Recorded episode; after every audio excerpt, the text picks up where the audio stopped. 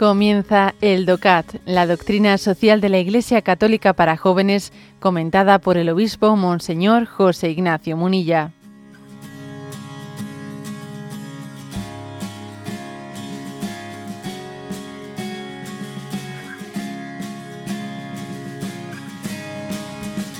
Punto 66 que dice, ¿qué relación existe entre derechos y deberes? Y responde, aquel que comprende los derechos está asumiendo al mismo tiempo los deberes y las responsabilidades que se vinculan a ellos. El Papa San Juan XXIII dijo al respecto en Pacem in Terris, el número 30 dice, por tanto, quienes al reivindicar sus derechos olvidan por completo sus deberes o no les dan la importancia de vida, se asemejan a los que derriban con una mano lo que con la otra construyen. Hasta aquí, ¿eh?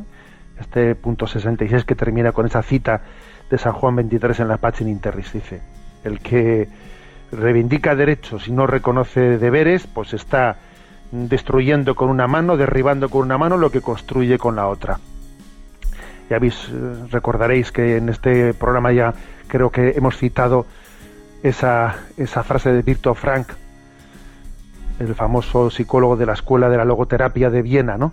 que decía él que la estatua de la libertad en la costa este de Estados Unidos requiere una complementaria de la estatua de la de, de los deberes, ¿eh? de la responsabilidad.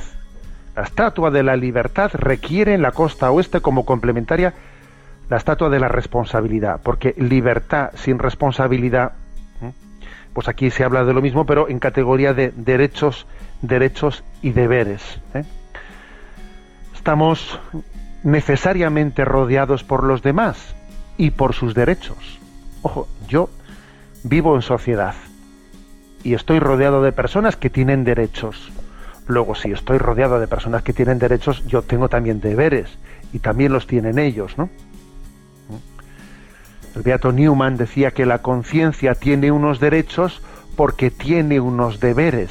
O sea, son dos términos que son correlativos, derechos y deberes.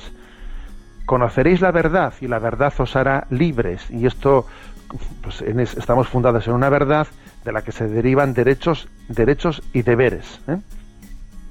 Igual que en los puntos anteriores del DOCAT insistimos en que los derechos del hombre no provienen de la generosidad del Estado, sino de la mano de Dios, también así pasa de los deberes. O sea, es decir, igualmente se puede decir de los deberes, que también los deberes del hombre no provienen únicamente de que me lo obligan las leyes, no, es que eh, me lo, en, el fondo, la razón última, no la inmediata. ¿eh? La inmediata será que los demás me lo requieren, pero la razón última de que tengo deberes no es porque no hay más remedio porque los demás me lo piden, sino que la razón última, igual que los derechos, en el fondo, la razón última vienen de Dios, ¿eh? de que tengo una dignidad, también la razón última de, mis deberes es de que tengo una dignidad, una dignidad, o sea, que Dios me me ha creado como ser social, como ser social en el que mi dignidad está ligada también a, la de los demás. ¿eh?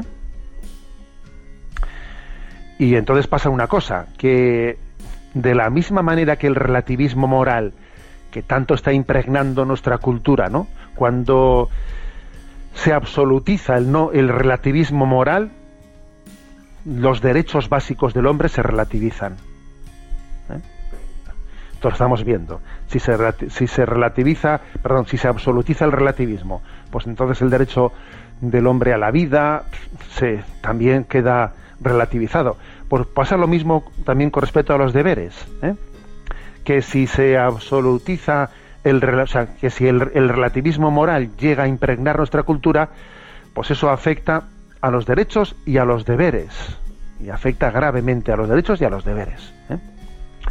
Bueno, y mm, añado una, un comentario más que es muy interesante. ¿eh? Recuerdo haber leído alguna carta, alguna homilía de San José María, escrita de Balaguer, en la que llamaba la atención sobre, sobre que a veces somos tentados de falsa, de falsa humildad, de falsa humildad, que uno pues se dice, bueno, pues yo por falsa humildad, eh, que en el fondo eh, puede llegar a ser comodidad, hace dejación de derechos. Y ojo, eh, estás haciendo dejación de derechos que a ver si son también deberes, ¿no?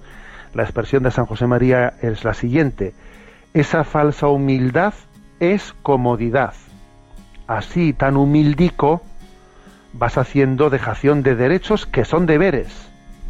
Ojo, ¿eh? que son deberes. Luego, digamos que, a ver, si la verdad nos hará libres, no tenemos derechos, derecho a hacer de dejación de derechos. No, porque posiblemente también haya deberes que se escondan detrás de ellos. ¿eh? Mm, de la misma manera que también tenemos que estar atentos, porque siempre la tentación tiende a engañar. ¿eh? Eh, a veces, claro, aspirar a la tranquilidad es lícito, ¿no? Ah, y todos deseamos, oye, pues tener también una convivencia pacífica, etcétera, ¿no? Aspirar a la tranquilidad es lícito, pero no a costa del cumplimiento de los deberes. Cuidado con lo de por la paz de una Ave María, ¿eh? cuidado con eso porque mm, el aspirar a la tranquilidad no tiene que ser a costa del cumplimiento de nuestros deberes. Eso sería una falsa paz. Pues digamos que mm, sirva, ¿eh? sirva, aunque sea eh, de una manera sencilla, para, para comentar el punto 66, qué relación existe entre derechos y deberes.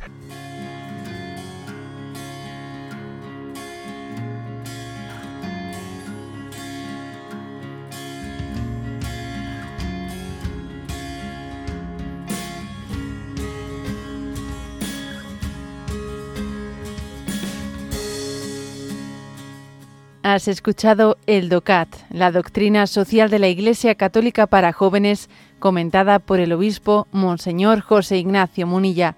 Encuentra todos los audios en radiomaria.es.